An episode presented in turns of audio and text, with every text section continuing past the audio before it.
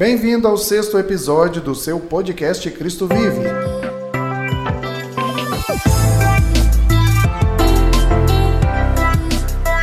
Multimídia Cristo Vive apresenta. E apresenta. Podcast Cristo Vive. Podcast Cristo Vive. Tem muita coisa legal no podcast desta semana aqui. Vamos ao destaque desta edição. Bate-papo desta semana, conversaremos sobre família. Vamos receber aqui no estúdio o Eliton e Adriana. Dia 30 de maio é o dia do decorador e conversamos aqui com nosso irmão Ed e também a nossa irmã Neila, que são os decoradores. Você vai ouvir aqui. Tem também a agenda com a nossa irmã Ana Paula, a palavra do presidente com o pastor Daci. Fique por aqui, que só está começando o nosso podcast Cristo Vive.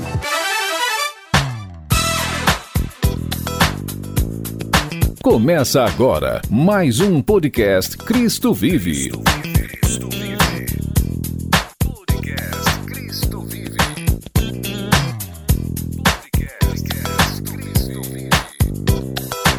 Seja muito bem-vindo. No seu podcast Cristo Vive, bate-papo da semana. Estamos recebendo aqui no estúdio nossos irmãos Wellington e também a sua esposa Adriana. Sejam muito bem-vindos. Fiquem à vontade, Adriana. Olá, pastor, a todos os nossos ouvintes. Para mim, para o meu esposo, é um privilégio a gente poder compartilhar um, um pouco da nossa história com vocês. Olá, pastor. Para nós é um privilégio estar aqui com vocês para compartilhar um pouco da nossa história. Vamos então às nossas perguntas. Sabemos que vocês são pais de, adolesc de um adolescente e também de uma jovem. Quais são os desafios, Adriana, de educar filho nos dias de hoje? Como você vê isso? Então, pastor, nos dias de hoje, é, educar os filhos realmente é uma tarefa árdua e uma tarefa difícil, porque nós, como pais e cristãos que somos, temos, uns, temos princípios a passar aos nossos filhos, porém, tudo que nos cerca nos dias de hoje é, tem nos trago algumas dificuldades e alguns desafios. E, e, entre eles eu quero citar aqui a tecnologia, que é um grande desafio para nós pais hoje na questão da educação dos São filhos. vários desafios, mas na verdade tem alguns que são mais desafiadores. Mais são, são mais difíceis. E essa geração de hoje, infelizmente, é uma geração que não vive sem a tecnologia. Não é como a nossa geração. Nós crescemos sem esse, esse, isso nas nossas mãos, essa arma nas nossas mãos. E os jovens e os adolescentes de hoje, eu vejo a maior dificuldade dos pais e nós pais é, é ensinar eles como manusear essa tecnologia que eles têm, sem perder os princípios. Até mesmo que você está falando aí uma coisa que é muito importante, é uma arma. É. Até mesmo, Adriana, você é, falando como uma arma é tão interessante porque é uma arma na mão deles, tanto em questão de fake, quanto ao mesmo tempo ser prejudicial contra si mesmo, contra uma agressão contra si mesmo. Sim, sim. Então, assim, uma das maiores dificuldades hoje que eu vejo é a questão da tecnologia. Porque é uma geração que, infelizmente, é uma geração que você olha para eles é uma geração vazia. Porque a tecnologia faz isso com os jovens e com os adolescentes. Eles se trancam dentro do seu mundo, não é só se trancar dentro de um quarto, é se trancar dentro do seu mundo e a vida deles se torna aquela tecnologia, aquilo que eles têm na, nas mãos, um telefone, um computador, livre acesso à internet. Isso realmente se torna uma arma e eles se trancam dentro do seu mundo, aonde há dificuldade muitas das vezes dos pais se relacionar com os seus, seus filhos, é justamente por isso. A gente mesmo às vezes coloca essa arma dentro das mãos deles e não coloca limite. Então a tecnologia hoje, para mim, é uma das maiores dificuldades na educação dos filhos. E na visão de vocês, Wellington, o que você acha em questão do tempo do celular na mão de uma criança, na mão de um adolescente, na mão de um jovem? O que você pensa disso? Então, pastor, é, isso se tornou tão, tão natural, a gente, a gente vê no nosso convívio, no dia a dia, é, tanto crianças pequenas, adolescentes, jovens, não ficam sem, sem um aparelho celular para nada. Né? A gente vê até um, um, uma certa ansiedade que toma conta deles quando, quando não tem internet onde estão. Né? Então, assim, eu, eu, como eu tenho que falar daquilo que a gente vive em casa. Né? A gente tem adolescente, a gente tem jovem, uh, a gente tenta Tenta não. Eu e Adriana, nós, nós somos bem presentes, é, nós somos bem, bem atuantes na questão da, da presença, em, em, conviver com os nossos filhos. Né? É, nossos filhos não, não ficam em casa é, deixados cada um no seu quarto com as suas tecnologias. Não, os nossos filhos eles têm prazer em estar com a gente. Então acho que os pais têm que se preocupar em, em, em ser naturais no convívio, no amor, na alegria com, com seus filhos, porque naturalmente eles vão tirá-los dessa, dessa necessidade da, da, tecnologia do celular. Entendeu? Então, é, e ao mesmo tempo, se a gente pressioná-los demais, a adolescência e a juventude vai gerar confronto, vai gerar desconforto.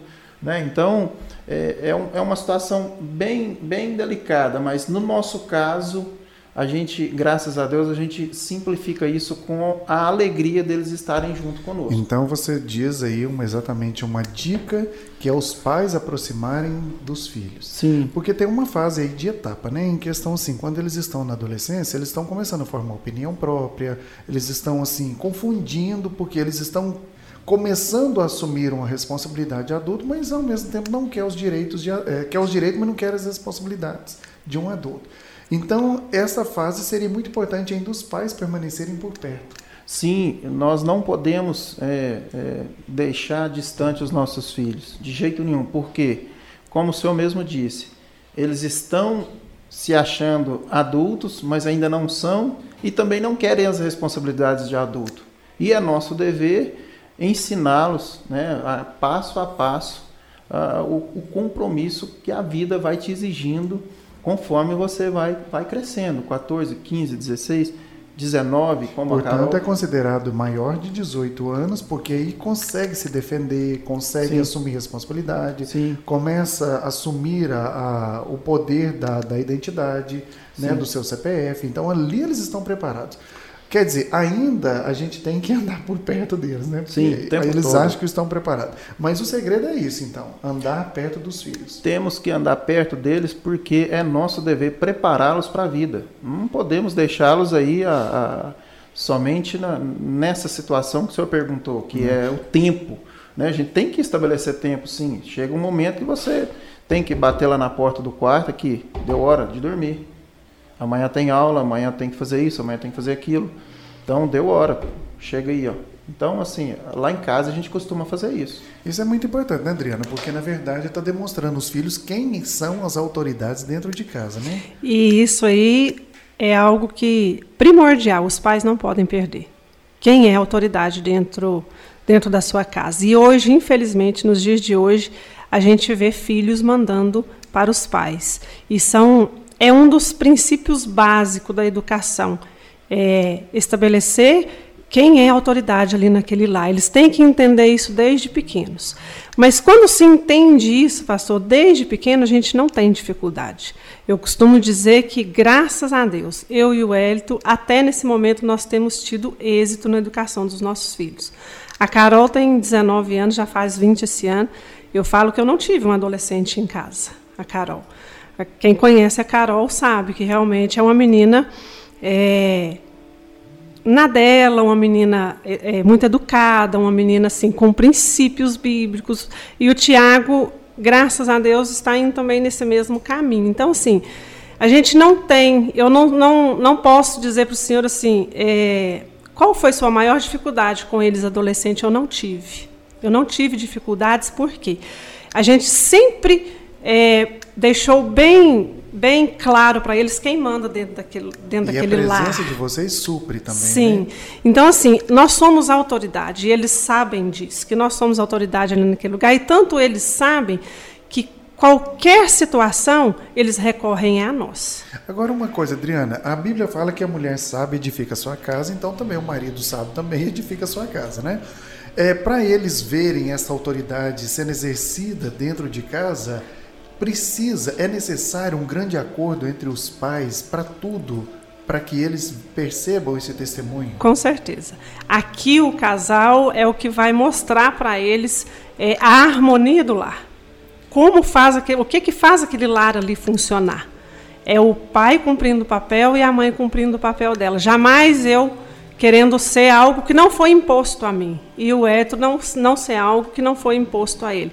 Então isso lá em casa sempre foi bem, bem esclarecido. Eu sei o meu papel, eu sei o meu lugar, meu lugar de educar, meu lugar de ensinar. O Eto sempre foi o provedor da casa, aquele que provê, aquele que cuida dos sonhos, aquele que cuida de realizar os sonhos tanto da esposa quanto dos filhos. Então assim, cada um de nós cumpre o nosso papel. Temos dificuldades? Claro, como qualquer outro casal. Não existe um casamento perfeito, mas existe um Deus perfeito que habita no meio daqueles que o buscam, que o chamam para fazer parte de sua família, do seu casamento. Então, assim, para os nossos filhos é, ser o que são hoje, é porque eu e o pai deles realmente sabemos o nosso papel. Cada um sabe desempenhar o seu papel dentro do seu lar. Então, essa estrutura que eles têm faz deles o que eles são hoje. Sabe? É, uma jovem com princípios, uma jovem na presença de Deus, um menino com princípios, um menino na presença de Deus. Então, tudo isso é um conjunto, na verdade, né? É um conjunto de coisas. É o casal é, fazendo aquilo que deve ser feito dentro de um casamento e sendo exemplo, porque o exemplo realmente é o que arrasta, né? é o que ensina os nossos filhos. Porque não, não adianta, às vezes, eu ser algo aqui dentro da igreja, vamos dizer assim, dentro da minha casa, ser totalmente diferente. Não. O nosso ministério começa dentro da nossa casa.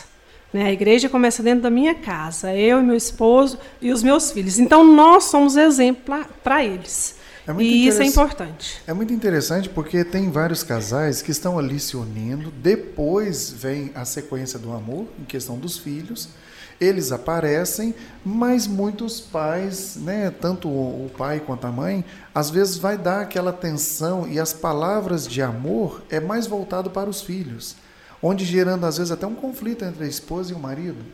Então eu estava conversando com o um rapaz uma vez e ele chegou, a criança, mas a esposa, e ele abraçou a criança e falou assim: Esta criança aqui é a razão da minha vida, é o amor da minha vida. Deu a impressão que a esposa não era nada. E eu chamei a atenção dele, falei, rapaz, mas a criança veio depois. Né? Você precisa demonstrar esse amor, essa sintonia que você tem com a sua esposa. E depois você tratar os seus filhos como, porque os filhos não é só seu, é dela também. Então, assim, é muito importante essa empatia entre os dois, essa afinidade que existe no meio dos dois, para que um cresça também num bom relacionamento conjugal primeiro, para depois trazer isso para os filhos, né, Ué? Então, pastor, eu costumo dizer que é, eu até disse numa comemoração de aniversário dela, a gente estava só em família, né?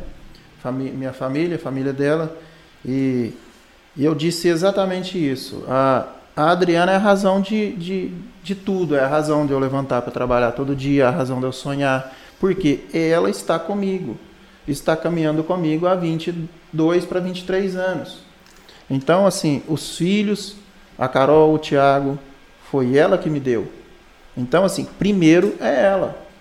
Primeiro é ela. E isso é natural, como ela mesmo já disse, o nosso convívio, o nosso relacionamento, né? a nossa alegria e tudo. Tudo que a gente vive reflete nos filhos. Tudo que a gente vive reflete neles. Então, é preciso valorizar a esposa primeiro. Eu achei interessante Os que filhos pre... depois. É, eu achei interessante que um pregador estava pregando e dizia ele que foi fazer uma ameaça com a mãe dele. E ele chegou e disse assim: "Mãe, faz isso para mim". Ela falou: "Não faço, tem que ver com seu pai primeiro". "Mãe, mas é, faz isso para mim. Se a senhora não fizer, eu não vou te amar mais". Ela falou assim: "Eu não preciso do seu amor, eu preciso do amor do seu pai". Eu não preciso do seu amor. Falei, mãe, mas o que, que é? Ele falou: até lá, enquanto você viver, você o que eu preciso de você é o seu respeito. Sabe? Então, assim, eu achei tão interessante nessa conversa, é porque a atenção e a importância que ela deu para quem está com ela, para o que deve é, sabe? O marido. E os filhos? Os filhos são consequências, né? Serão amados. Então, pastor, a, a, na questão do respeito, isso não é imposto, isso é conquistado, né? Isso é conquistado. É, eu e Adriana sempre tivemos o êxito nisso, por quê? Eu costumo dizer, para alguns talvez até é duro o que eu vou dizer, mas na prática isso é fácil. Filho não tem direito de questionar pai, filho não tem direito de, de, de responder, entendeu? Então, eu concordo, eles é, podem ajudar numa conversa, sim, mas entrar. Sim, porque na questão da autoridade, isso não é difícil de entender, porque na caminhada a, ali no princípio, quando eles estão ali com um ano, um ano e meio, dois anos, essa fase ali você começa a, a, a ensinar para a criança quem você é e quem ele é, estabelecer os limites. Porque para haver respeito precisa de estabelecer limites, né? Então, isso se torna fácil com, com o crescimento da criança, conforme a Adriana falou aqui, a gente não, não teve dificuldade em nenhuma faixa etária de idade dos nossos filhos. Porque a gente costuma dizer até também que filho, a gente age muito no instinto, né? O senhor é pai também, sabe muito bem disso. A gente sempre age é, com, com a intenção, com o propósito de acertar. Né? E graças a Deus nós acertamos até aqui. Porque na hora de impor o respeito, na hora de ensinar a, a questão da disciplina, na hora de ensinar quem sou eu, eu sou seu pai, é, ela é sua mãe. Então, assim, isso não precisou ser forçado porque você estabeleceu limites dentro da sua etária de idade. A gente percebe essas coisas maravilhosas assim em questão de muito relacionamento. Eu vou fazer essa pergunta para Adriana agora, porque seria muito importante, né, Adriana? Muitas mães, às vezes, as, tentam assumir a paternidade e a maternidade sozinha, como 100%. Isso aí para vocês, graças a Deus, não aconteceu, não, em questão de você tirar a autoridade do Hélito, o Hélito também tirar a sua autoridade, mas seria importante um se unir como ah, a criança está chorando, ouça a criança. O que, que aconteceu? Isto. Mamãe me xingou. Ouça a criança, deixa desabafar e depois, ó, vai voltar e vai conversar com sua mãe, você vai pedir perdão para sua mãe. Não, não vou não. Vai, você vai voltar a pedir perdão para sua mãe. É um, um acordo entre os dois, esse acordo eh, deve ser muito importante, né, Adriana? Sim, e é necessário, né? Não tirar a autoridade do outro. Isso a gente, não, nós não tivemos problema, pastor. É, não, nunca tirei a autoridade dele e ele também nunca tirou a Muitas minha pessoas estão autoridade. Então, na verdade, muita gente pode estar sofrendo por causa disso, de Sim. a mãe querer assumir a paternidade Sim. 100% e, em vez de ser 50% para cada um. E um conselho que eu dou para as mães é: não pegue o que não é seu. A gente já tem um fardo muito grande, a gente como mãe, como esposa, como dona de casa. A maioria trabalha fora, então assim, é muitos afazeres. E para que pegar o que não é nosso? Né? Um fardo que não é meu, que não me pertence, é dele, é do esposo, então deixa com ele, foi estabelecido para ele. O que é seu, faça e faça com excelência. Mas não tire a autoridade de pai é, na vida do seu filho. Isso é extremamente essencial. O filho, tanto a menina quanto o menino, precisa ter a autoridade do pai sobre eles. Então, é, mãe, um conselho meu: não pegue algo que não é seu, deixe o pai exercer o papel é, dele de pai e de autoridade sobre a vida dos seus filhos. Marido e mulher é muito importante, então, num acordo entre os dois. Sempre. Ah, nós estivemos aqui em uma conversa com a psicóloga Uerlânia na semana passada e ela levantou uma questão muito importante, que muitos pais têm terceirizado a educação dos seus filhos. Como vocês entendem essa situação? É uma situação em que é, tem se visto muito nos dias de hoje, por causa da correria dos pais, por causa dos muitos afazeres dos pais. A gente vê essas situações até, pastor, em momentos de férias. Até em momentos de férias a gente tem visto isso, né, meu bem? É, às vezes a gente está passeando e a gente começa a observar as pessoas à nossa volta e a gente vê que famílias que estão de férias carregam babás para olhar os seus filhos. Isso é terceirizar aquilo que é seu de fazer. E uma coisa eu quero dizer para vocês, nossos ouvintes.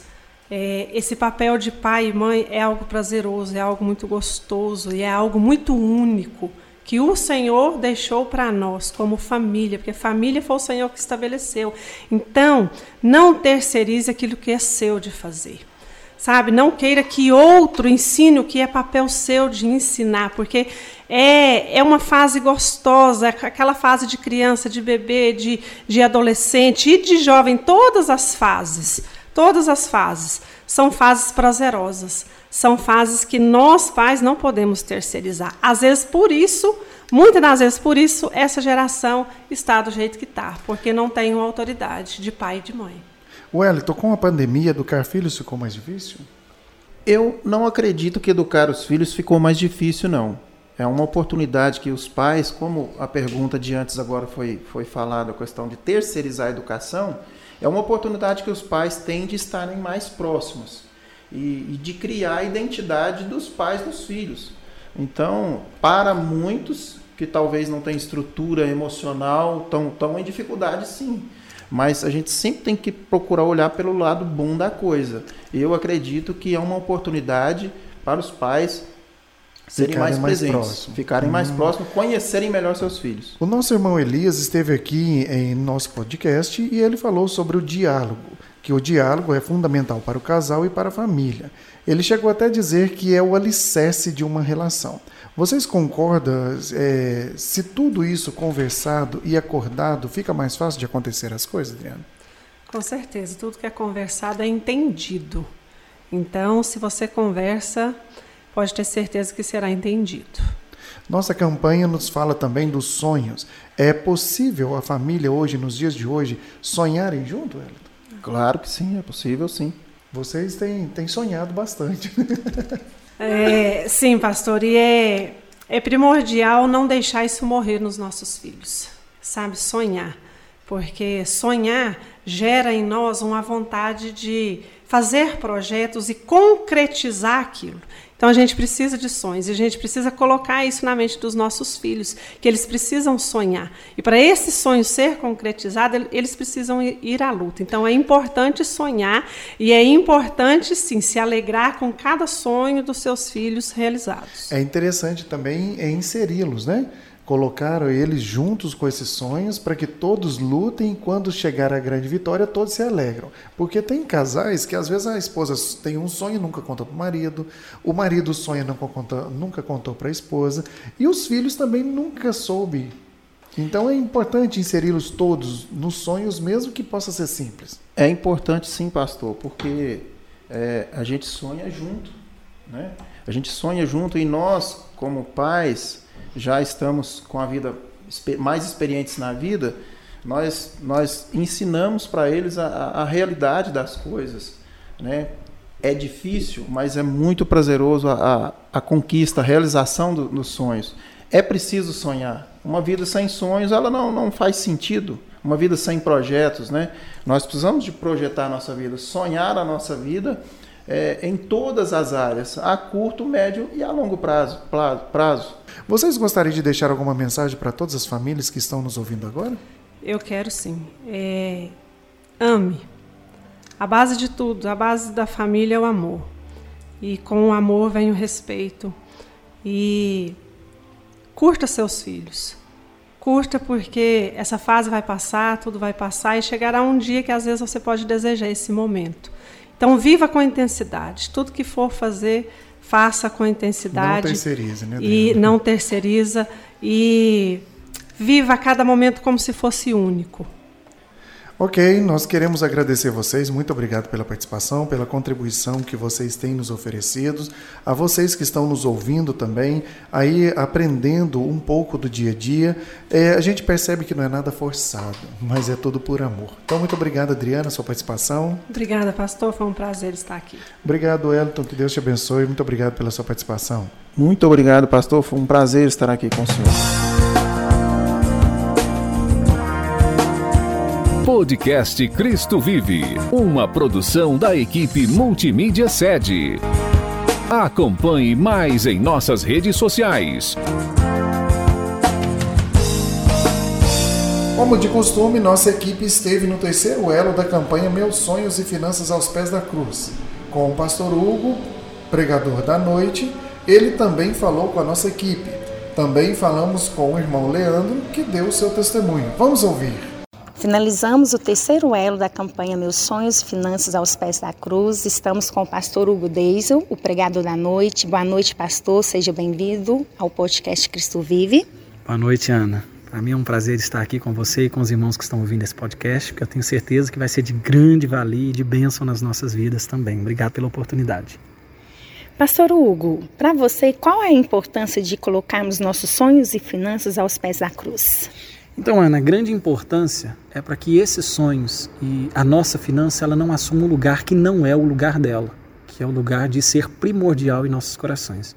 Então, quando os nossos sonhos e as nossas finanças estão aos pés da cruz, elas estão no lugar que elas devem estar. Eu gosto até de dizer que dinheiro no bolso não é maldição, maldição é dinheiro no coração. Então, quando os nossos sonhos, quando os nossos alvos estão aos pés da cruz, significa dizer que Deus está no controle e o Senhor é o nosso alvo. Então, quer comendo, bebendo, eu posso fazer para a glória de Deus. Essa é a grande importância.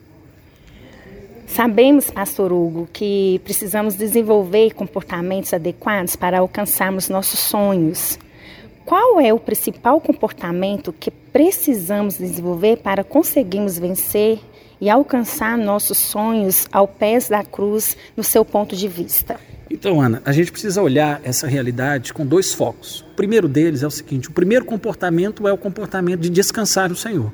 Você precisa confiar, entregar nas mãos do Senhor e entender que o maior responsável para que a sua vida dê certo não é você.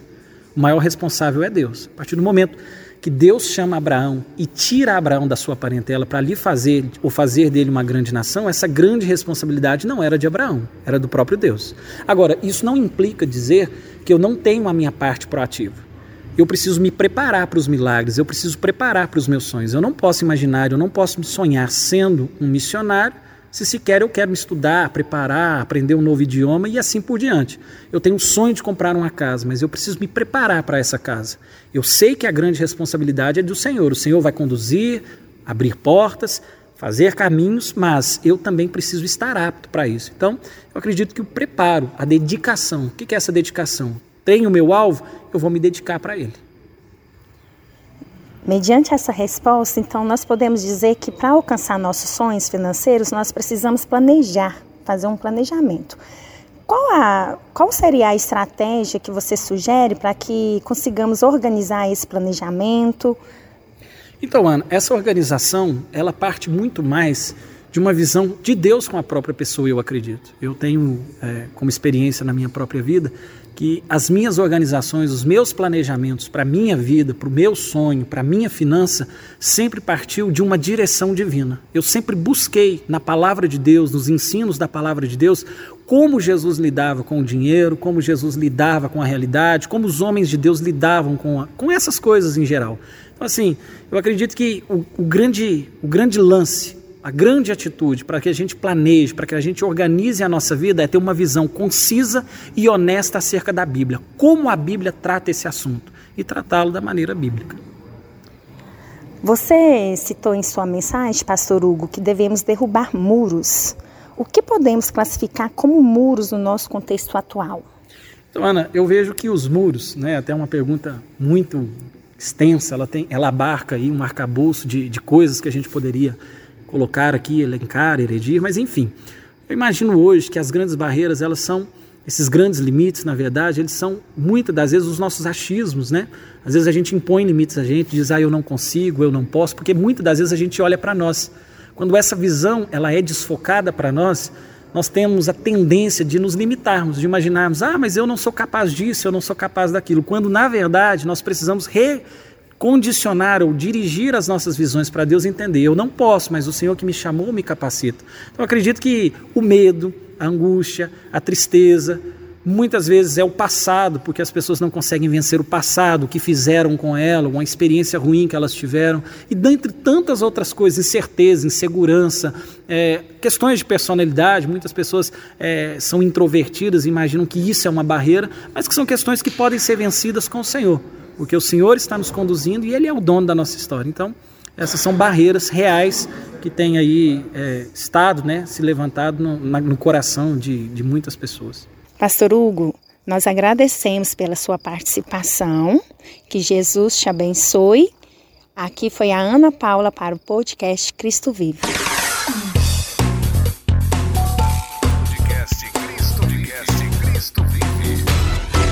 Finalizamos o culto aqui agora na sede e hoje a palavra com o irmão Hugo, mas também nós tivemos aqui o testemunho com o irmão Leandro, que tem uma experiência poderosa a respeito do milagre do Senhor. Leandro, boa noite para você, que o Senhor te abençoe. Boa noite, graças e paz a todos. É, hoje eu tive a oportunidade de estar testemunhando sobre esse tema que está tendo na, na campanha nessa quinta-feira. É... Amém. Nós queremos fazer essa entrevista com você agora. Eu queria te perguntar o seguinte: é, o que você fez? Você teve um sonho alguma vez? É claro que frustrações também aparecem na nossa vida, mas o que você fez para você receber o que Deus trouxe para você? Então, pastor, é, eu me converti aos 27 anos e na época eu me convertia, minha esposa estava grávida e eu estava desempregado. E eu passei a sonhar em ter uma família e também a a ser um pai, um pai de verdade, não ser aquele pai só por ser pai mais ou menos, mas eu também eu queria passar algo diferente para minha filha. Então eu passei a sonhar é, as coisas de Deus.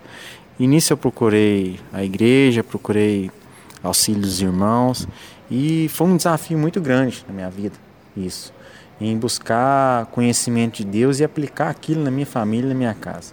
Então a partir desse momento, aquilo que eu sonhava foi se tornando mais fácil, aprendendo a palavra, nos cultos, nos dia a dia. E essa campanha de hoje, de quinta, é, que está tendo nas quintas-feiras, sobre finanças, sobre sonhos, isso tem sido muito bom para também não só a reviver aquilo que a gente sonhou no passado, mas também a gente criar novos sonhos. A gente há uma esperança que é em Cristo. E nós devemos confiar nele, entregar nossos caminhos ao Senhor, porque sem ele nada fazemos. Foi isso que você fez, Leandro, um certo tempo atrás, aí de repente você buscando em Deus, é, vendo as portas se fechando e parece que a gente não sabe como elas se abrirem. É, o que você você viveu foi pela fé? Foi um desafio para você na fé de você crer, confiar e esperar no Senhor para que as portas se abrissem para você? Foi, foi um grande desafio, um grande desafio porque a gente se entregar por completo a Jesus é muito difícil. Muitas vezes a gente olha muito para o nosso eu e isso, é, isso não é não agrada ao Senhor. Este eu que você se refere seria a, as nossas habilidades, a confiança da gente, a, o poder que a gente acredita ter e quando chega lá na frente a gente vê que a gente não está nesse controle. Então a gente precisa eliminar o nosso eu para deixar Deus trabalhar na nossa vida e Ele fazer a obra. Seria isso? Isso, exatamente isso. Exatamente isso. E a partir desse momento que eu me entreguei, me deleitei o Senhor, passei a confiar nele, a buscar dele conhecimento, a minha vida se transformou. Não só a minha vida, mas de todos aqueles que estão ao meu redor, principalmente a minha família, a minha esposa, a minha filha, que hoje é, tudo são uma bênção de Deus e nós somos felizes de estar na casa do Senhor. Leandro, é, para você viver pela fé, é, é pela palavra de Deus. Então a palavra de Deus ela vai alimentando a fé da gente. E qual foi o momento que você disse assim, olha, de hoje em diante eu me rendo? Ou seja, eu passo a confiar no que Deus tem para mim e eu tiro o meu carro de frente, digamos assim. Ou seja, eu retiro da frente da, das soluções dos meus problemas e deixo começar Deus me orientar. Quando, como que foi isso, essa transição? Foi de uma hora para outra? Foi repentino? É, demorou muito tempo? Para você ter essa decisão de se entregar, que que você me falaria sobre isso?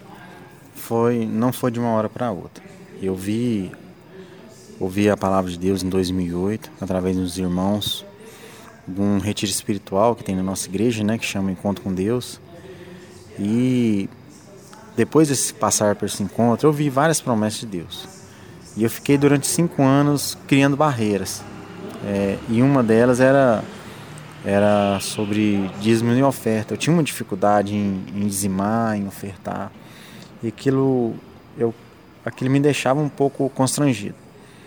E com 27 anos, né, já tinha passado cinco anos após esse, esse ano 2008, é, que eu vi a palavra do Senhor a primeira vez, é, eu estava passando por um momento muito difícil, é, um, conjugal e financeiro.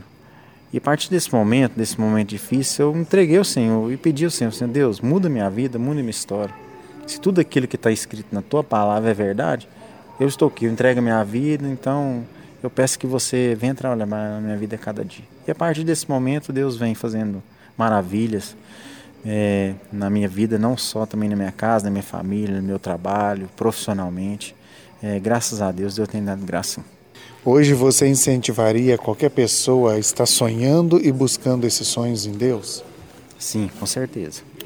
Com certeza, se você tem essa dificuldade de dizimar e ofertar, busca conhecer a palavra do Senhor, busca entender como funciona a igreja, com a logística de nossa igreja. Graças a Deus eu congrego aqui na Igreja Batista Cristo Vivo, uma igreja que é séria, entendeu? Que cuida da gente, que cuida da nossa família, que cuida da nossa casa, preocupa com a gente e financeiramente, né, abriu meus olhos, abriu meus olhos não só profissionalmente, mas também espirituais a, a, a levar o dinheiro, como se diz, sério. Sério, não, não, não desperdiçar dinheiro de qualquer jeito, mas sim fazer tudo aquilo que seja para a glória de Deus. Você já arrependeu alguma vez de até mesmo dizimar e ofertar a casa do Senhor? Não, nunca arrependi. Nunca, nunca, nunca. Não tem essa, graças a Deus, caiu por terra. né? Por, é, eu me arrependo de não ter começado a dizimar antes. Isso eu me arrependo. Então seus sonhos já foram realizados e ainda Deus está plantando mais ainda até mesmo nessa campanha. Planta, com certeza. Com certeza. Essa campanha, se você não está vindo, vem. Se você não tá, se você não veio, assiste, né, nas nossas redes sociais, entendeu? Porque a cada quinta tem uma palavra de Deus, não só para minha vida, mas também para você. Tá bem, eu te agradeço, muito obrigado por essa participação, que o Senhor te abençoe grandemente. Podcast Cristo Vive. Dia 30 de maio agora é exatamente a comemoração dos decoradores e também cenografista. Estamos aqui então com os membros da igreja na sede, Ed e Neila. Muito obrigado pela participação de vocês aqui conosco no nosso podcast. Bem, eu agradeço a oportunidade de a gente estar aqui, né? E também esclarecendo um pouquinho sobre a nossa profissão, que é algo muito interessante, muito bonito. Obrigado pelo convite. Nós estamos felizes e gratos, né, por poder passar um pouquinho sobre a nossa profissão para os demais irmãos e toda a população. Eu queria fazer então a primeira pergunta para você é de como iniciou esse esta profissão. A sua profissão foi iniciada a respeito de uma necessidade financeira no mercado. Você também iniciou a respeito de é, sonhos, de dons, de talentos. Qual foi a parte que puxou você para essa profissão? Bem, na verdade, eu ingressei nessa profissão há mais ou menos uns 12 anos atrás, é, onde eu comecei ajudando um amigo meu. Eu já tinha interesse sobre a área e surgiu essa oportunidade de eu ajudar ele nos finais de semana. E de um certo tempo eu ah, tomei gosto pela cenografia, pela decoração e montei assim, né? Resolvi montar a minha própria empresa de decoração e cenografista. Então foi assim que eu, através de um amigo, que eu eh, comecei a minha profissão. Então, na verdade, foi por amor mesmo a profissão. Sim, por amor, com certeza. É, é apaixonante, eu gosto mesmo dessa área de decoração. É, são vários temas, cada festa e cada evento é diferente, então não é uma, uma profissão monótona, então tem sempre coisas diferentes. Neila, e para você também, como você acabou se ingressando também nessa profissão?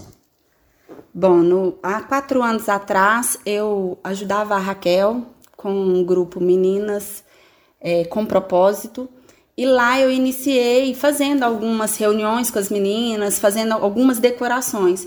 E conheci o Ed, que já trabalhava na área. Né? Dentro de pouco tempo a gente estava namorando. Eu continuei trabalhando fora, mas ajudando ele. E há três anos eu estou somente com a decoração. Eu digo que é decorando a vida com amor porque realmente é algo que traz alegria para a gente, da gente ver a transformação de ambientes e a realização do sonho das pessoas. Então vocês veem isso como algo realizadores para vocês? Vocês se sentem realizados é, executando esse trabalho, essa profissão? Porque a gente percebe que vocês fazem isso com muito amor, né? Graças a Deus a gente percebe isso. Bem, é, na verdade, é, eu acredito que todo ser humano, assim como nós que somos cristãos aqui da nossa igreja, é, acho que todo ser humano tem alguma coisa a oferecer. Então eu vi a necessidade aqui da nossa igreja de, de ter algum decorador, de fazer alguma coisa assim desse tipo. Então a gente vem desde então né, trabalhando nos eventos da igreja, ajudando com todo o amor, porque é, a gente não trabalha em si com decoração. A gente vive um, um, algo que a gente gosta, a gente faz alguma coisa que a gente gosta todos os dias, e isso não é tido como um trabalho é uma paixão mesmo. É, como a Neila falou, a gente gosta de transformar o ambiente, ver o sorriso de uma criança, de, às vezes de um aniversário, ou de um casal que a gente está fazendo um casamento, ou a gente pegar um ambiente que não é tão bonito e a gente transformar ele ele ficar muito bonito. Então isso é gratificante para nós. Então é uma paixão. Neila, a gente vê vocês é, decorando a igreja com todo amor e carinho e presteza. O que vocês sentem nesse momento de ver a igreja, não só a igreja decorada, mas vocês verem assim, os irmãos se desfrutando daquilo, ou na verdade, vocês estão cuidando da obra de Deus, que é o povo, e fazendo sempre algo para o povo. E o povo chega e fica muito feliz com as decorações. O que vocês sentem no coração nesse momento? É, gratidão. A palavra é gratidão, porque é, é maravilhoso a gente poder dividir né, isso tudo que a gente vive é, isso tudo que Deus tem nos proporcionado, né? Nos dá habilidade, nos dá direção para executar e ver que tudo aquilo também toca o outro, o que a gente sente em fazer. Porque na grande maioria das vezes, Pastor Júnior, é, a gente recebe um cliente ou um convite para fazer algo, né? Alguma decoração. A pessoa não tem uma foto ou uma imagem é, eu quero isso. A pessoa fala, eu imaginei assim. Então eu falo que a gente sempre busca a direção e é o Espírito Santo que nos direciona mesmo, porque a gente consegue executar aquilo que estava na imaginação do outro. Então é gratificante ver o sorriso, ver as pessoas comentando, às vezes, muitas vezes conosco. Ed, também explica pra gente é, qual a diferença de decoradores e cenografia. Bem, é, essa é uma dúvida muito frequente é, no meio das pessoas e até mesmo é bom você ter feito essa pergunta para a gente esclarecer um pouco, né? Na área da decoração, é, existem vários segmentos. O nosso segmento é o segmento de decoradores e cenografistas, que seria é, algo voltado para decoração de ambientes para eventos, seja ele festa, seja ele feiras, ou algum evento corporativo. Então, a nossa área é a área que atua na cenografia, decoração cenografista, que é a decoração de ambiente. A gente trabalha na área de locação de mobiliário, cadeiras, mesas, é, cortinamento. Então a gente vai para poder decorar o ambiente todo, ou seja, levamos tudo: sofás, mesa, tapete, então, a nossa parte de decoração, a gente atua na decoração cenografista, que é essa em que a gente transforma o ambiente, seja ele galpão, seja ele casa, comercial ou residencial. Então, a nossa parte é essa, decoração cenografista. Uh, Leila, uh, quais são os segmentos que vocês atuam? Hoje nós atuamos em todos os segmentos de eventos, feiras, formaturas, aniversários, Porém, é, o nosso foco maior é aniversários, casamentos, né? E focando mais nos 15 anos e casamento mesmo. E também no primeiro aninho, né? Que são os, o nosso foco maior. Então, na verdade, todas as datas são importantes porque são sonhos que vocês estão lidando com os sonhos das pessoas e, na verdade, em todos os segmentos, até mesmo em questão de formatura ou alguma coisa empresarial? Sim, todas as áreas são importantes, todas as datas são importantes, né? É um sonho que a pessoa está realizando, seja ele num salão de eventos, o tamanho é grande, médio ou pequeno em casa, é um sonho e é prazeroso fazer parte desses momentos. Ah, Ed, eu também queria fazer uma pergunta para você. É, o que, na verdade, é também essa profissão pode nos ajudar hoje dentro da igreja? O que pode agregar para a vida dos irmãos? Bem, é, na verdade, eu acredito que a gente como cristão, a gente tem todo aquele cuidado, né, de trabalhar e fazendo melhor, como se a gente estivesse realmente fazendo para nós mesmos. É, como eu disse, a gente faz trabalhos na igreja e isso para nós é gratificante. Trabalhar na obra é gratificante e trabalhar para irmãos também da obra, da igreja também é muito bom, porque é, é, é interessante que quando a gente faz para um irmão, a gente faz para o próximo, é como se a gente estivesse fazendo para Deus. Então a gente tem essa consciência. E na questão é, igreja, é, a gente vem trabalhando aqui na igreja agora, a gente está na campanha é, Os Sonhos né, e Finanças aos Pés da Cruz. Então, na verdade, a gente entende que a gente também trabalha com sonhos. E a questão finança, a partir do momento que a gente entrou na pandemia, a gente teve que se adequar a isso. A gente teve que também fazer pacotes menores para que os sonhos das pessoas fossem realizados, né? De uma forma mais em conta, mais é, viável para a pessoa. Então, em questão igreja, a gente tenta sempre fazer o melhor e a gente também faz o melhor para Deus, faz para as pessoas como se estivesse fazendo para Deus. Olha, queremos parabenizar vocês pela data comemorativa, agora dia 30 de maio, dia do decora, dos decoradores e também cenografistas.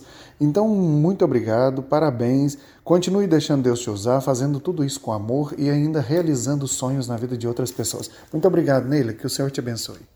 Muito obrigado, muito obrigado pelo convite, que o Senhor te abençoe também, você e toda a equipe desse projeto. Amém, muito obrigado, Ed, que o Senhor te abençoe. Muito obrigado por estar aqui conosco. Eu que agradeço a oportunidade aí e muito obrigado pelos parabéns e estamos felizes aí na nossa profissão e quem quiser saber mais sobre a nossa profissão pode entrar em contato com a gente aí ou conhecer o nosso Instagram lá e ver muita coisa legal que tem por lá. Amém. Fica aqui, queridos. Eu quero, olha, desafiar a você, você que está aí nos ouvindo, é, realize os seus sonhos e, ao mesmo tempo, decore os seus sonhos, porque eles se eternizarão. Vamos fazer oração? Pai, no nome do Senhor Jesus Cristo, nós oramos e glorificamos o seu santo nome por cada profissional, Senhor, na área exatamente das decorações e também cenografistas, que o Senhor venha abençoando a vida deles, a obra das mãos deles sejam grandemente abençoadas, que cada sonho seja realizado e que ali o Senhor possa lhe proporcionar grandes felicidades entre toda a família, em nome do Senhor Jesus Cristo. Sejam com eles, abençoe a todos os profissionais dessa área nesse dia, em nome de Jesus. Amém e amém.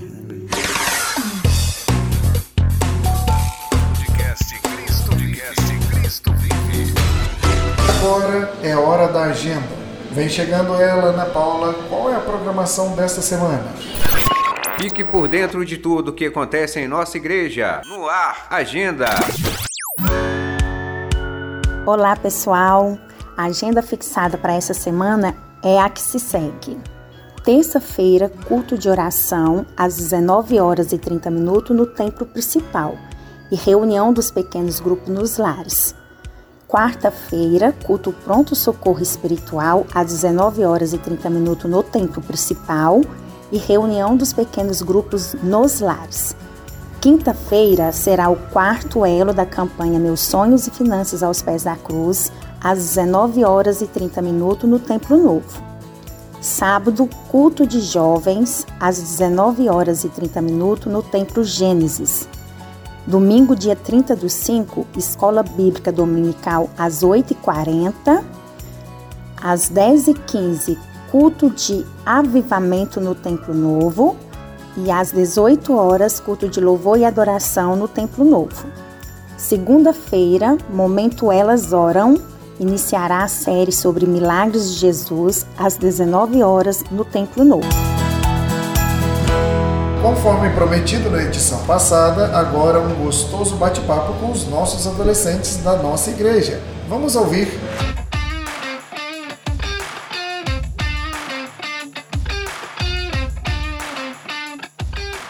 Estou aqui finalizando o culto hoje de manhã na Igreja Batista Cristo Vive Sede com os líderes dos adolescentes, Márcio e Raquel. Vamos conversar com eles a respeito dos trabalhos que estão executando com os adolescentes. Márcio, é, qual seria a primeira intenção de trabalhar com os adolescentes? Pastor, é um desafio muito grande, visto que os adolescentes de hoje, eles são muito mais difíceis do que os adolescentes no passado. A gente tem que pedir, primeiramente, direção e graça de Deus, mas ter aquela sabedoria, aquela psicologia para lidar com eles. É um desafio para levar os nossos adolescentes hoje à verdade bíblica, que hoje eles têm se escondido. Hoje eu trouxe uma palavra para eles sobre ser tímido. E nunca se ouviu tão grande uma adolescência tão tímida como nós estamos hoje.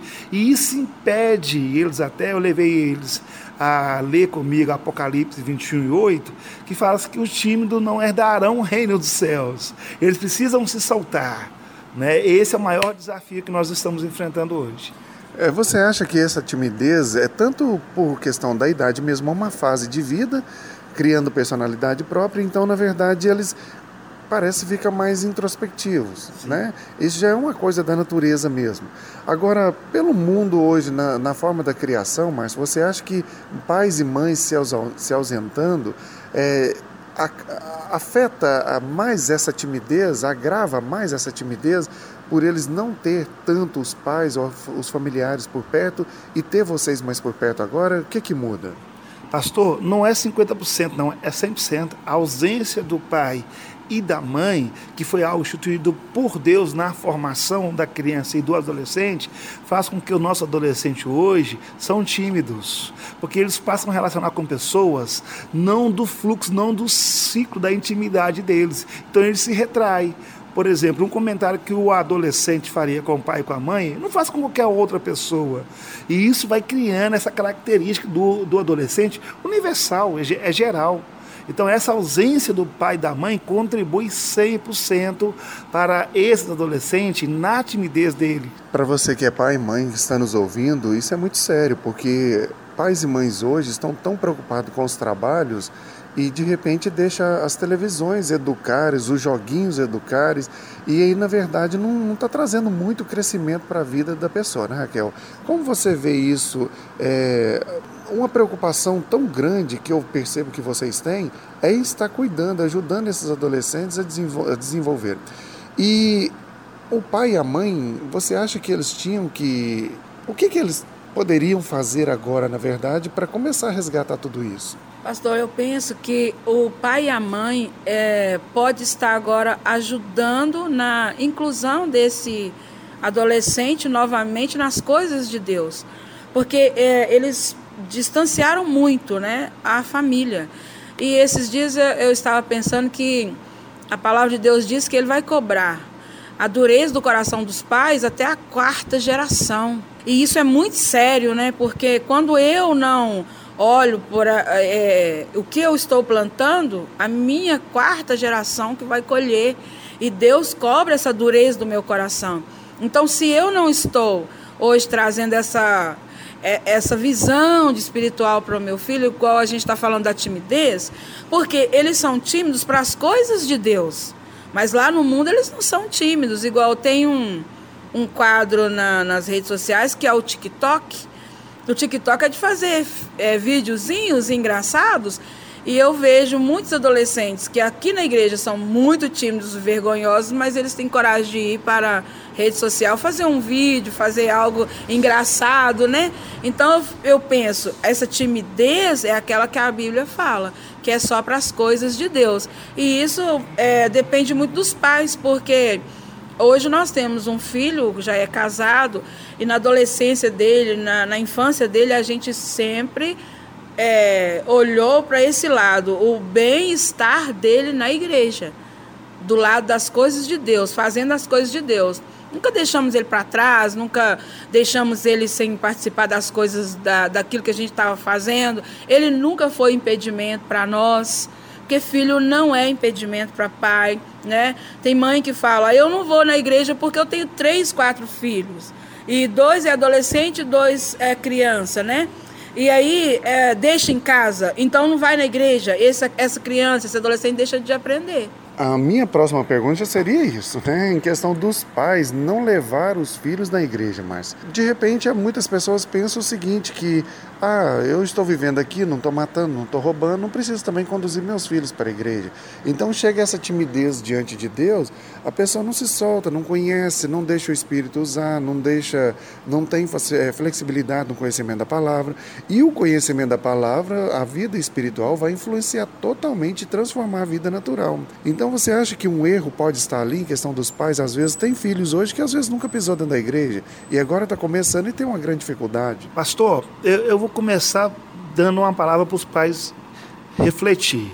Os dias de hoje está mais fácil ou mais difícil que há 40 anos atrás para criar filhos? Porque eu sou o mais velho de oito e meus pais na época não tinha carro e levava todos os oito filhos para a igreja de ônibus. E meu pai envolvido na música era o primeiro a chegar e o último a sair.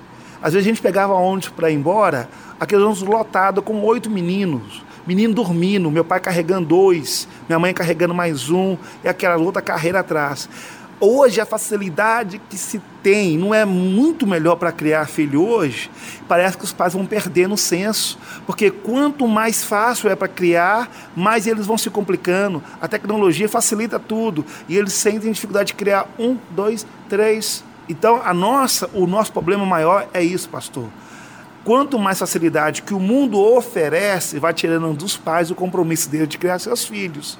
Teremos adolescente mais difícil cada vez. Eu estou meditando aqui, é tão maravilhoso o que vocês estão falando, porque eu estou meditando aqui.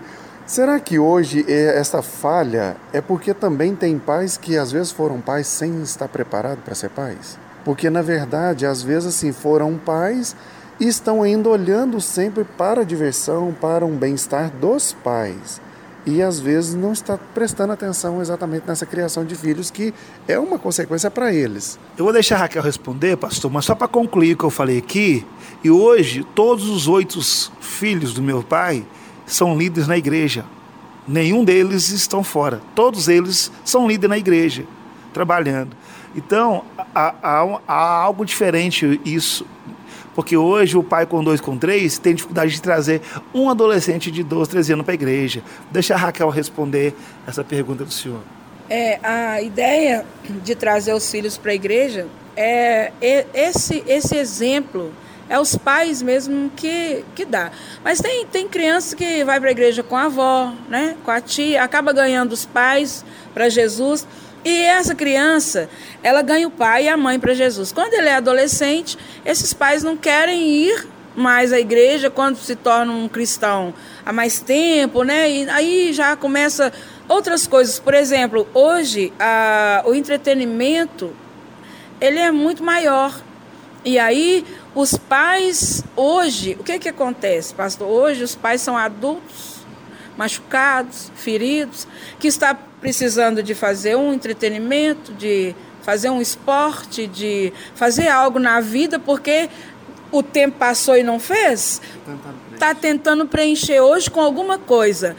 O adolescente, a criança que está vindo, seguindo o exemplo, a, a fase dele ali está passando também. Porque esse adulto que poderia já estar curado, agora que está começando a procurar meios para se curar. Então virou uma bola de neve essa questão da família, de pais, de filhos.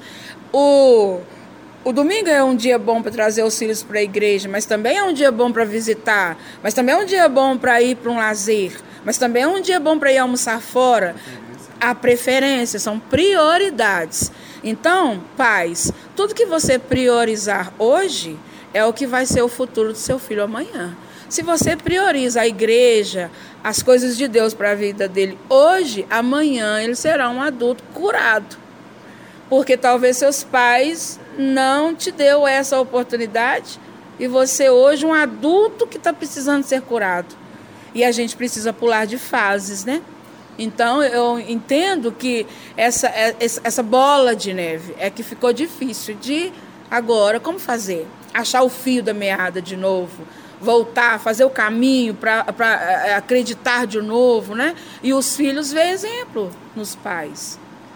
Então será muito interessante porque em Jesus é o único jeito de curar o homem, porque volta ao manual né, da vida e ali tudo transforma. Conta pra gente o que está sendo é, ensinado, o que é a visão de vocês para ensinar, para ajudar esses adolescentes aqui no culto Cristo Vive. Pastor, o primeiro passo nosso é ensinar eles a visão bíblica de ser um adolescente obedecer pai e mãe, obedecer os mais velhos, obedecer a Bíblia acima de tudo, ter princípio, ter caráter, ter uma identidade, ter uma história. Os nossos adolescentes hoje não têm história, seus pais não contam histórias para eles. Seus pais estão muito ocupados com si próprio né? Não conhece. Olha, o meu pai estudou até o segundo ano, para mim hoje ter uma faculdade. Eu não estou falando que esse pai hoje não pode ter uma faculdade, não. Eu estou falando que meus pais pensavam no futuro meu, projetavam um futuro para mim, futuro que esse eles não teve. Hoje os pais pensam no futuro próprio. E se der, eu penso no futuro dos nossos filhos. Então nós estamos levando os adolescentes hoje a ter uma visão bíblica ter uma visão respeito o pai, respeito a mãe, coisa que deveria vir de berço. Né? A Bíblia seria aplicada com mais facilidade. Hoje, hoje a gente tem essa dificuldade porque tem que pegar algo que os pais deixaram de fazer. Né? Mas a gente tem tido êxito, pastor, nesse processo, porque hoje teve um trabalho maravilhoso, um trabalho que os adolescentes dirigiram os cultos, os adolescentes fizeram louvor, adolescentes oraram por si mesmos e uma presença de Deus tremenda. Né? Hoje houve uma declaração a Deus que eles precisam se render mesmo, eles precisam deixar de ser tímido, eles precisam ser obedientes à palavra, eles precisam, e sem forçar a barra. Eles sentiram isso hoje. Foi tremendo, foi tremendo. Através do conhecimento bíblico, então estão perdendo essa timidez e estão começando a declarar para Deus o amor que eles têm com Deus. E quais são os temas que vocês estão trabalhando? Porque está tudo tão maravilhoso, todo o pessoal que participa aqui conosco, né, que participa aqui, eles comentam tão assim que os adultos estão radiantes. É. Entende? Eles estão assim, gente, são assuntos que estão trazendo e que estão sendo maravilhosos. Quais são desses assuntos? E hoje eu vou perguntar sobre essa aula daqui a pouquinho. Tá, Joia. É, a gente está trabalhando com eles é, questões de comportamento. Então a gente está trabalhando desde a escola dominical, está falando dos temperamentos e está trazendo para o culto. Então a gente falou de vida abundante, né? Que foi é, dois, dois cultos que nós falamos de vida abundante. Depois agora a gente está trabalhando com eles essa questão de eles dar glória a Deus. Então a gente está fazendo trabalho dos adolescentes notáveis que é voltando o adolescente a querer fazer as coisas de novo na igreja. Por muito tempo eles não quiseram mais trabalhar na igreja porque dá essa impressão de que é coisa ruim, né?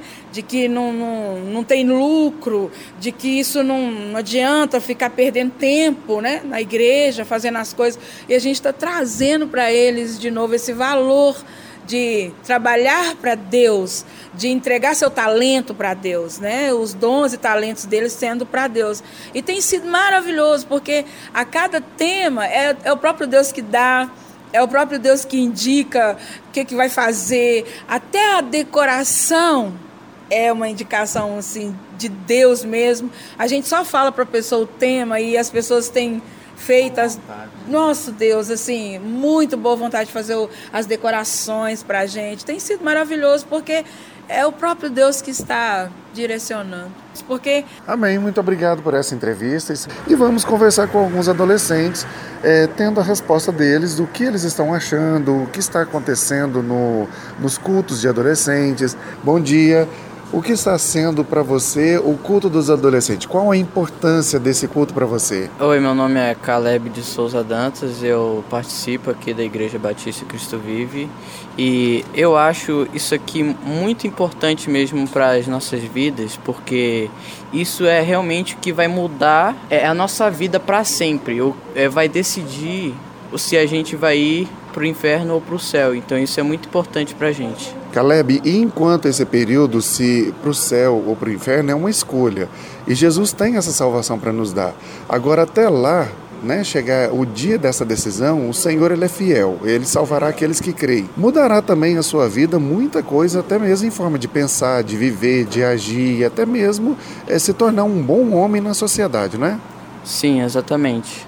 E para você, o que está acontecendo é durante os cultos? Como você, o que você está aprendendo para aplicar na sua vida e ao mesmo tempo para desenvolver como um caráter de um homem? Meu nome é André, sou membro aqui da Igreja Cristo Vive. É, eu acho que isso é importante, né? A gente aprender, ser atrativo ainda. Para os jovens, uma linguagem mais para os jovens. Acho que isso é importante, né? Na sua vida espiritual, o que está te ajudando a crescer, desenvolver como ser humano na vida espiritual? Bom, o trabalho aqui está ajudando a gente a trabalhar com a timidez, a gente está sendo mais solto para ser cristãos. Hoje falou de dar glória a Deus, então, sabe, a gente está sendo mais solto, não está tendo vergonha de fazer as coisas de Deus, de viver para Deus, e é isso. Então, na verdade, isso é um sentimento que a gente tem com Deus e também a gente quer expor isso para Deus, mas tem momentos, até em hora que parece a gente ficar introvertido, isso trava a gente a, a não viver uma vida espiritual como a gente poderia viver. Sim, a Cristo Vive está trabalhando isso com a gente, está dando uma atenção é, especial para a gente para trabalhar isso. Qual que é o seu nome? Gabriela. Gabriela. E para você também, agora nós temos outra adolescente aqui também.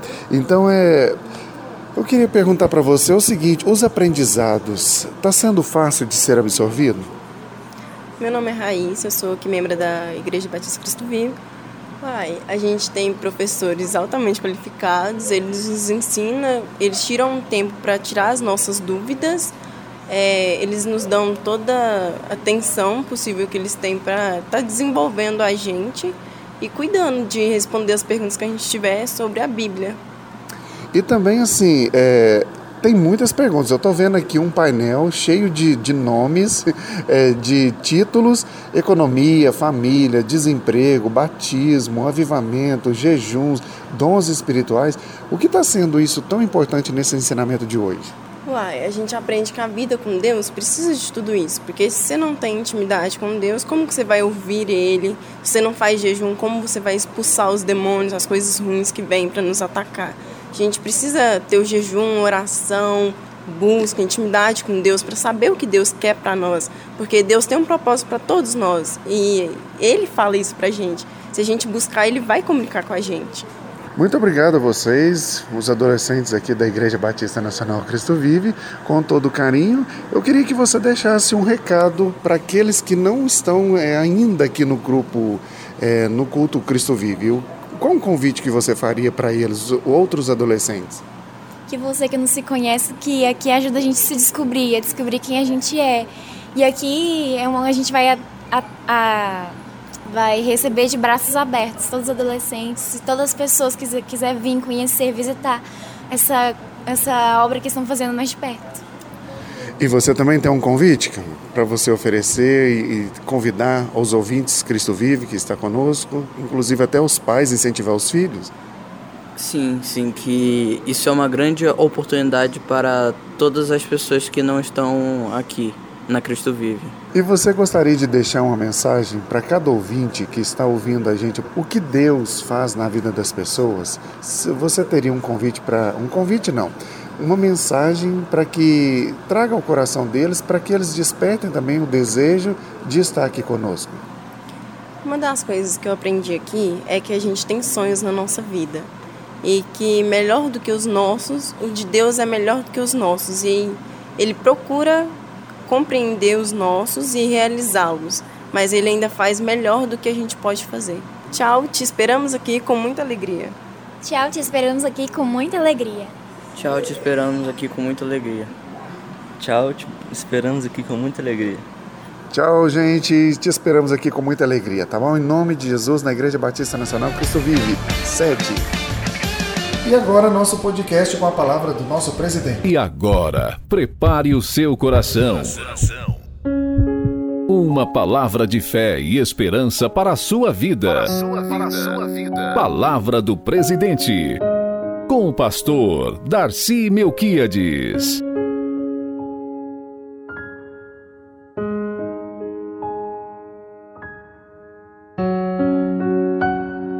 Graça e paz.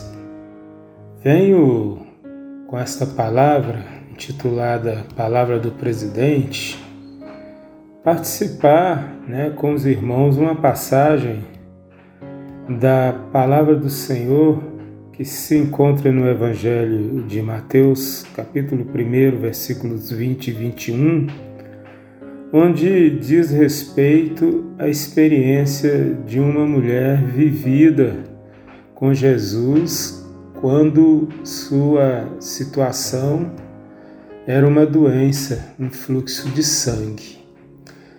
Lá a palavra do Senhor diz assim: que vendo Jesus passar, aproximou dele uma mulher que já havia 12 anos padecia de um fluxo de sangue e vendo tocou na orla do seu vestido, porque dizia consigo mesma: Se eu tão somente tocar na orla do seu vestido, serei curada.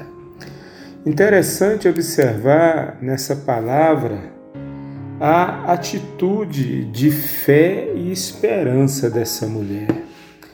Essa mulher padecia de uma doença que a fez com que se isolasse da sociedade, porque era um fluxo de sangue, ela já havia gastado toda a sua fazenda, não era bem aceita pela sociedade ali da sua época, e ela vivia uma única esperança de um dia Deus preparar para ela uma situação em que ela pudesse alcançar dele uma vitória, uma cura para a sua enfermidade. E esse momento chegou na vida dela através da pessoa de Jesus Cristo, que veio, né, para salvar, libertar e veio também para curar os enfermos, né? E assim sucessivamente. E no que ela esteve na presença de Jesus, ela não perdeu tempo.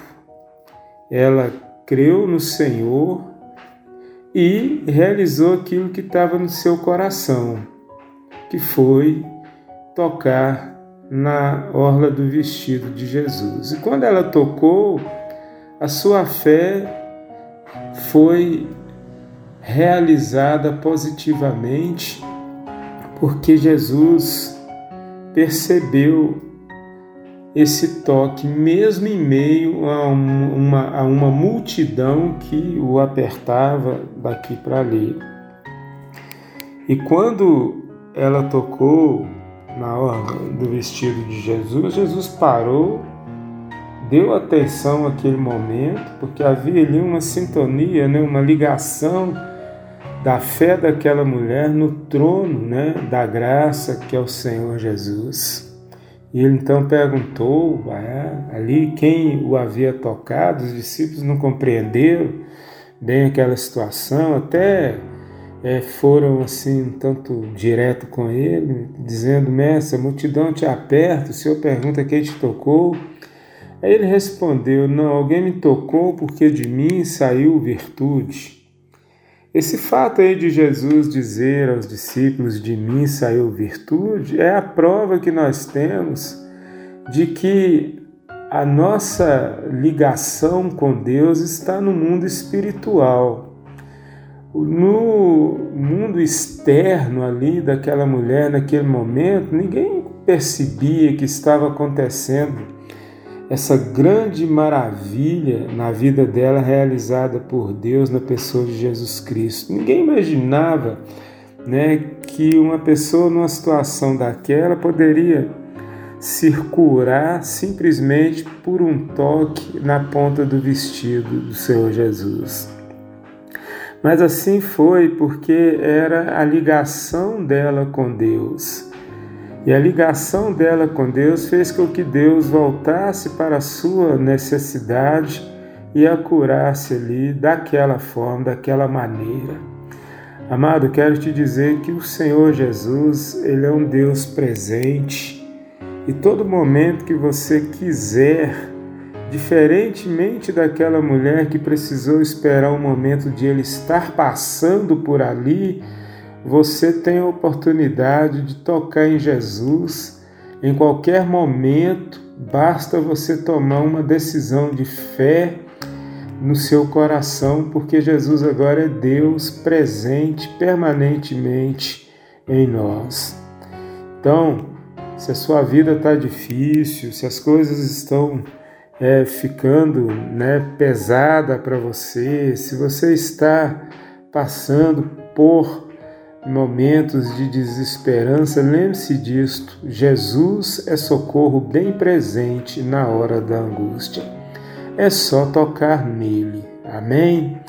Vamos orar. Pai, no nome de Jesus eu te oro, te apresento cada ouvinte agora diante do Senhor Peço que o Senhor agora vá ao encontro né, de cada necessidade e realiza, Senhor, a cura, a libertação e nos livra, Deus, de todo o mal, Pai. O que eu te oro e te peço, no nome de Jesus Cristo. Amém. Podcast Cristo Vive. Chega ao fim mais um podcast. Eu, Pastor Júnior, agradeço a sua audiência. Acompanhe mais em nossas redes sociais. Um grande abraço a todos e até a próxima semana.